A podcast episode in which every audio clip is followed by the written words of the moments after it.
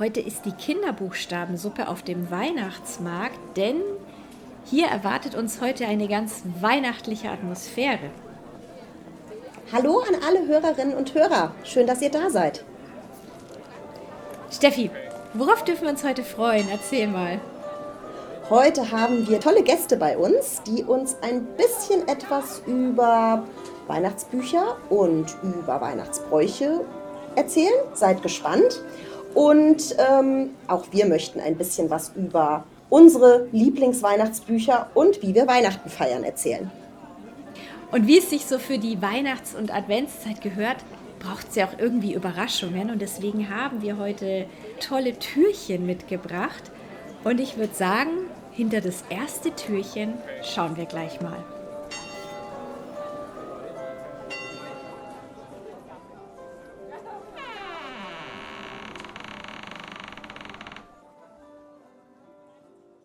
Vorstellungskraft.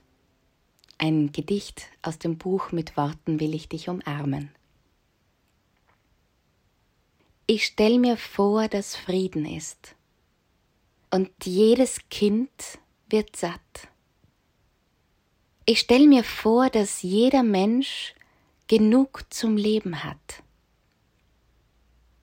Ich stell mir vor, dass es gelingt, auf diese Welt zu achten und dass es sogar leichter ist, als viele Menschen dachten. Du stellst dir vor, dass jeder Mensch mit anderen gerne teilt und dass ein Leid, das viel zu groß gesehen wird und heilt. Du stellst dir vor, wie es wohl ist, wenn Menschen öfter lachen und jeder das gibt, was er kann, um vieles gut zu machen. Und stellen wir es uns gemeinsam vor, wie diese Welt sein kann, dann wird sie vielleicht wirklich so. Glaubst du denn auch daran? Was wir eben hören durften, war ein Gedicht aus Lena Raubbaums Werk Mit Worten will ich dich umarmen.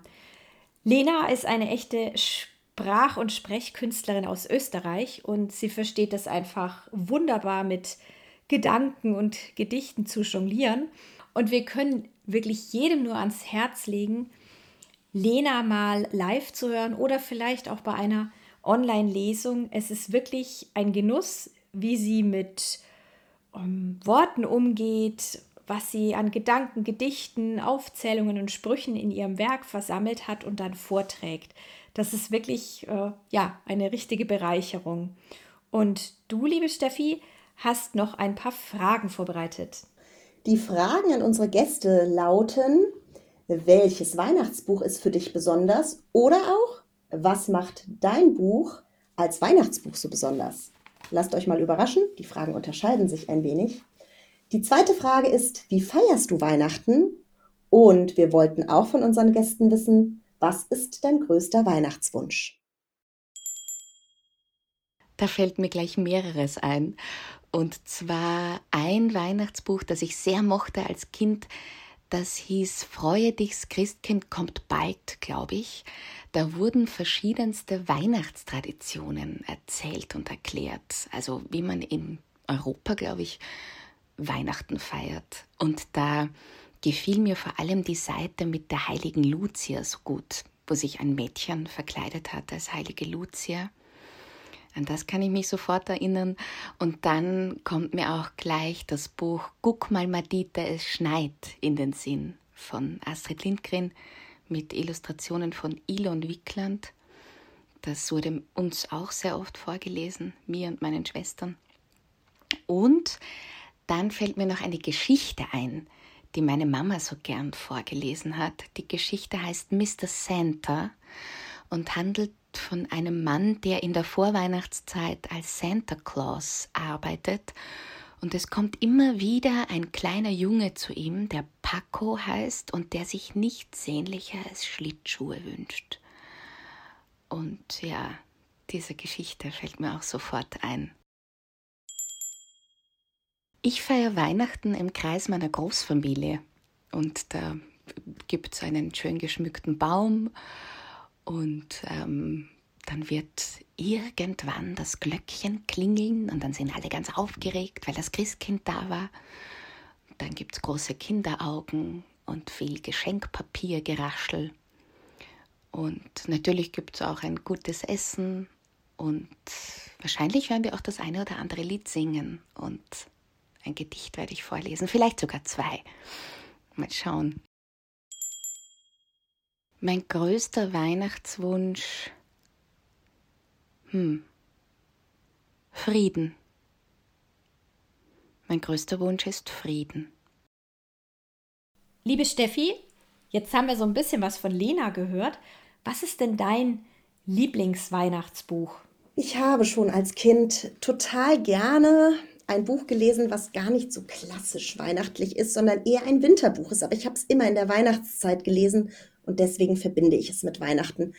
Ein Klassiker, Astrid Lindgren, Guck mal Madita, es schneit mit Bilder von Elon Wiegland und erschienen im Oettinger Verlag.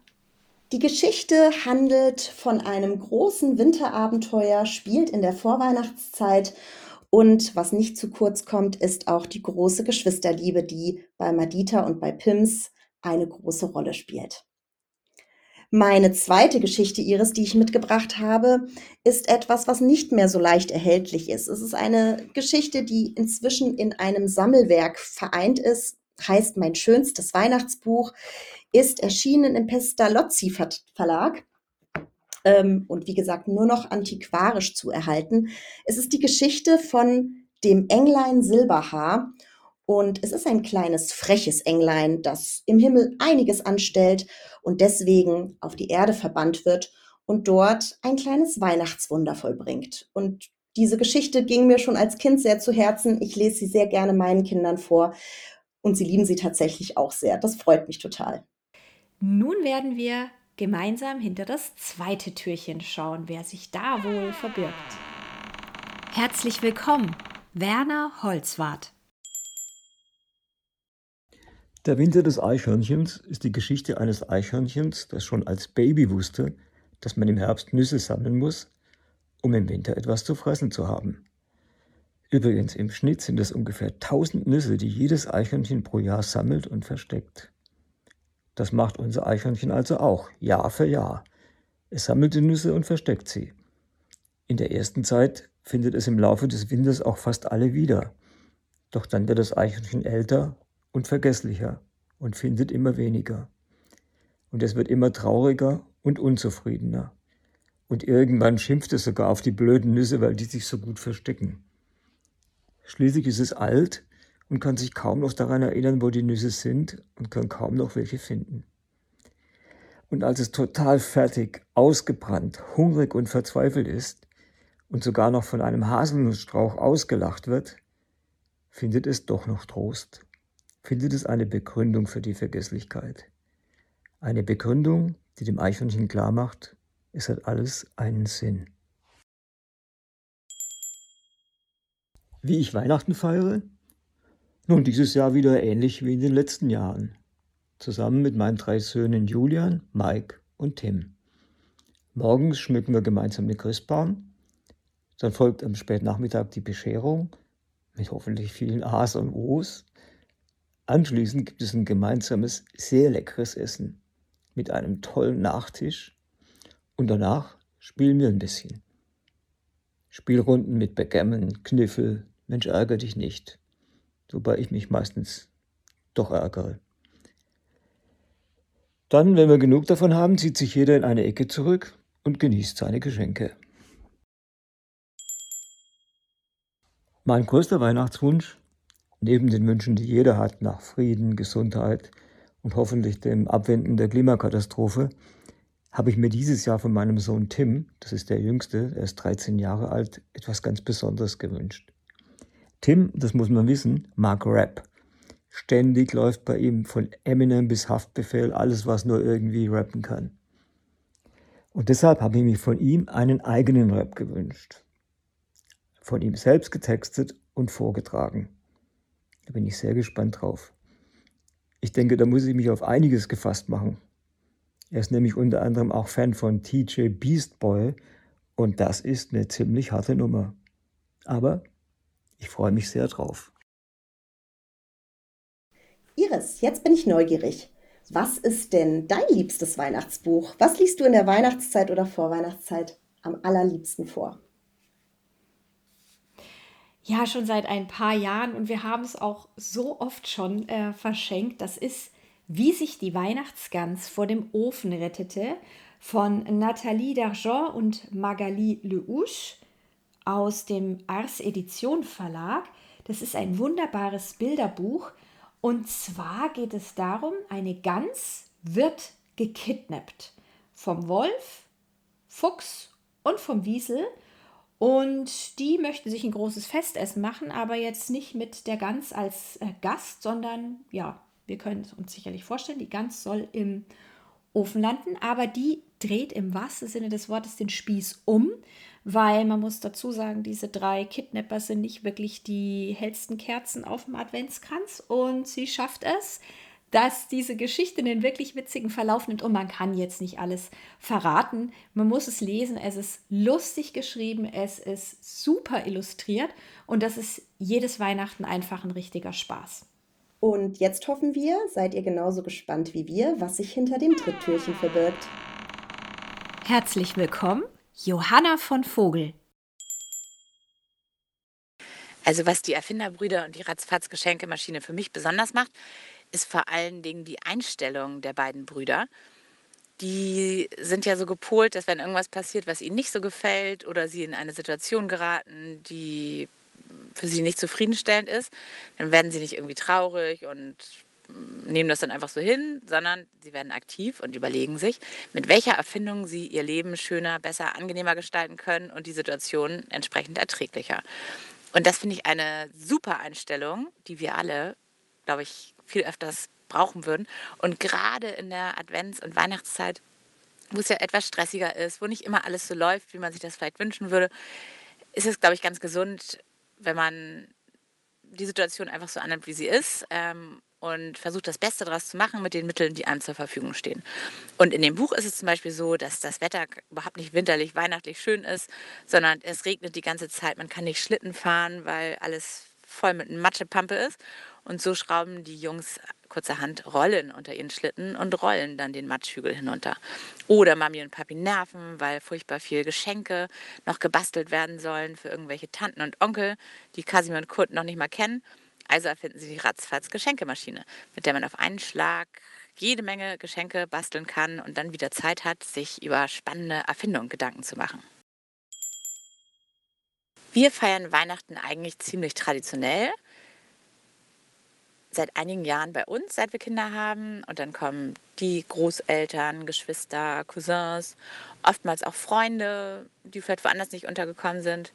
Seit letztem Jahr feiern auch unsere drei Ratten mit die wir als Haustiere haben. Und dann gibt es einen Tannenbaum und lecker Essen. Meist viel zu viel Geschenke für die Kinder. Wir Erwachsenen haben eigentlich vor einiger Zeit schon gesagt, dass wir uns nichts mehr schenken, weil es ist ja nicht nur für Erfinderbrüder und allgemein Kinder anstrengend in der Vorweihnachtszeit, dass sie anfangen müssen, Geschenke zu basteln für die ganze Verwandtschaft, sondern auch wir Erwachsenen geraten da ja manchmal in Stress. Und so haben wir gesagt, dass wir das einfach nicht machen und einen entspannten, schönen Weihnachtsabend zusammen verbringen. Tja, was wünsche ich mir zu Weihnachten? Ich muss sagen, dass es mir leider immer wieder passiert, dass ich übers Jahr tausend Ideen habe, was ich gerne hätte. Und wenn mich dann kurz vor Weihnachten jemand fragt, dann habe ich das alles wieder vergessen. Ich müsste also dringend anfangen, so wie früher, einen Wunschzettel zu schreiben. Aber dafür ist es dann meistens schon zu spät, wenn mir das einfällt. Ähm, insofern habe ich keinen konkreten Wunsch, kann aber sagen, dass ich mich eigentlich immer am meisten freue über irgendwelche gemeinsamen Aktivitäten, wie zum Beispiel Theaterkarten oder ein Restaurantbesuch oder man macht zusammen einen Ausflug. Denn da ja, habe ich einfach großen Spaß dran und freue mich, wenn ich das dann mit netten Menschen zusammen machen kann. Also wenn das hier jemand hört, Familie oder Freunde, wisst ihr jetzt also doch, was ich mir wünsche. Iris, jetzt haben wir ganz viel von den Gästen gehört, wie sie Weihnachten verbringen. Erzähl du doch mal, wie läuft bei euch das Weihnachtsfest ab? Was macht ihr? Also jedes Jahr stelle ich mir dann, glaube ich, die gleiche Frage, was gibt es eigentlich zu essen? Und seit ein paar Jahren haben wir es aber geschafft, einfach für uns als kleine Familie auch so eine Tradition zu machen. Es gibt Raclette. Das ist so völlig einfach, dann man muss dann auch gar nicht mehr überlegen, was macht man und probiert man irgendwelche neuen Rezepte. Und gerade auf dem Raclette kann man ja auch super Rezepte ausprobieren. Und ähm, da kann jeder was machen, deftiges, süßes. Ach, da geht auch was mit Schokolade. Also das macht richtig Spaß. Und wir sind am Heiligabend in der Kindermette und dann gibt es die Bescherung. Da war dann das Christkind da, wenn wir in der Kindermette waren. Und ja, gemütliches Abendessen und an den Feiertagen eben die Eltern und Schwiegereltern sehen, auch nach den Feiertagen noch. Und ich genieße es eigentlich, wenn wir an den Weihnachtsfeiertagen, an diesen drei Feiertagen auch ein Stück weit Ruhe haben und gar nicht so viel unterwegs sind und im Auto sitzen, sondern das dann lieber auch so nach den Feiertagen machen, dass man die Familie und Freunde dann noch sieht und verschiedene Besuche macht. Wunschzettel. Ich wünsche mir eine Umarmung von dir, dazu ein paar schöne Worte und Schokotorte. Holt euch doch gerne jetzt ein Stück Schokolade und schaut dann gemeinsam mit uns hinter das vierte und letzte Türchen. Herzlich willkommen, Johanna Lindemann. Was macht die gestohlene Weihnachtsgans als Weihnachtsbuch so besonders?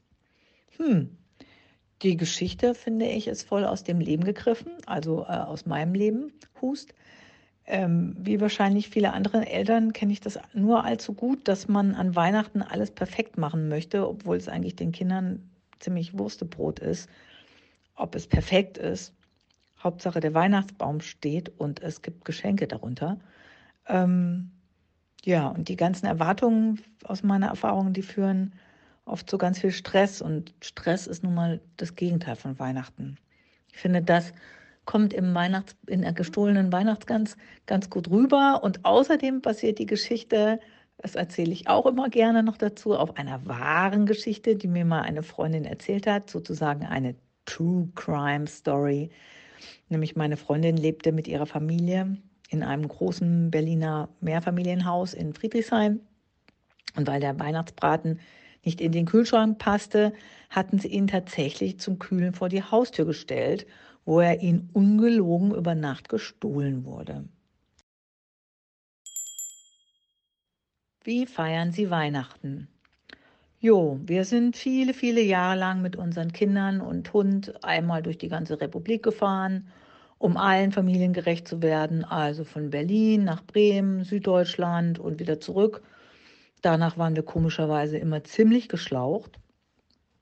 Und jetzt feiern wir seit zwei Jahren Zuerst in unserer Familie und dann immer nur bei ein Großeltern. Wow. Dort wird dann traditionell, erst, traditionell erstmal zusammen gegessen. Also im Badischen ist das, da wo ich herkomme, ähm, Schäufele mit Kartoffelsalat. Und in Bremen, wo die Familie meines Mannes lebt, ähm, ist das Ente mit Kartoffeln und Soße. Danach äh, lesen wir erstmal die Weihnachtsgeschichte und singen und musizieren Weihnachtslieder. Ich werfe meine Geige an äh, oder spiele ein bisschen Klavier und bis es dann die Kinder nicht mehr aushalten. Und dann gibt es bei uns Bescherung. In Süddeutschland kommt ja traditionell das Christkind, während im Norden der Weihnachtsmann kommt. Was ist Ihr größter Weihnachtswunsch? Ich wünsche mir, dass Weihnachten nicht mehr so überfrachtet ist von tausend Erwartungen, wie das perfekte Weihnachtsfest auszusehen hat, die von Werbung und dem ganzen Kommerz noch ständig befeuert werden. Ich finde, diese ganzen Erwartungen stressen und machen uns unglücklich oder einsam. Ich bin Fan vom unperfekten Weihnachtsfest und versuche, diese besondere Zeit bewusst zu erleben.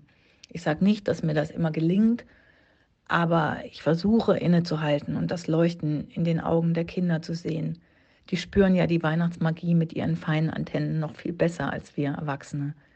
Zusammen Weihnachtslieder singen, vielleicht mal ein Spiel zusammenspielen, gemeinsam Zeit zu verbringen und dafür dankbar zu sein.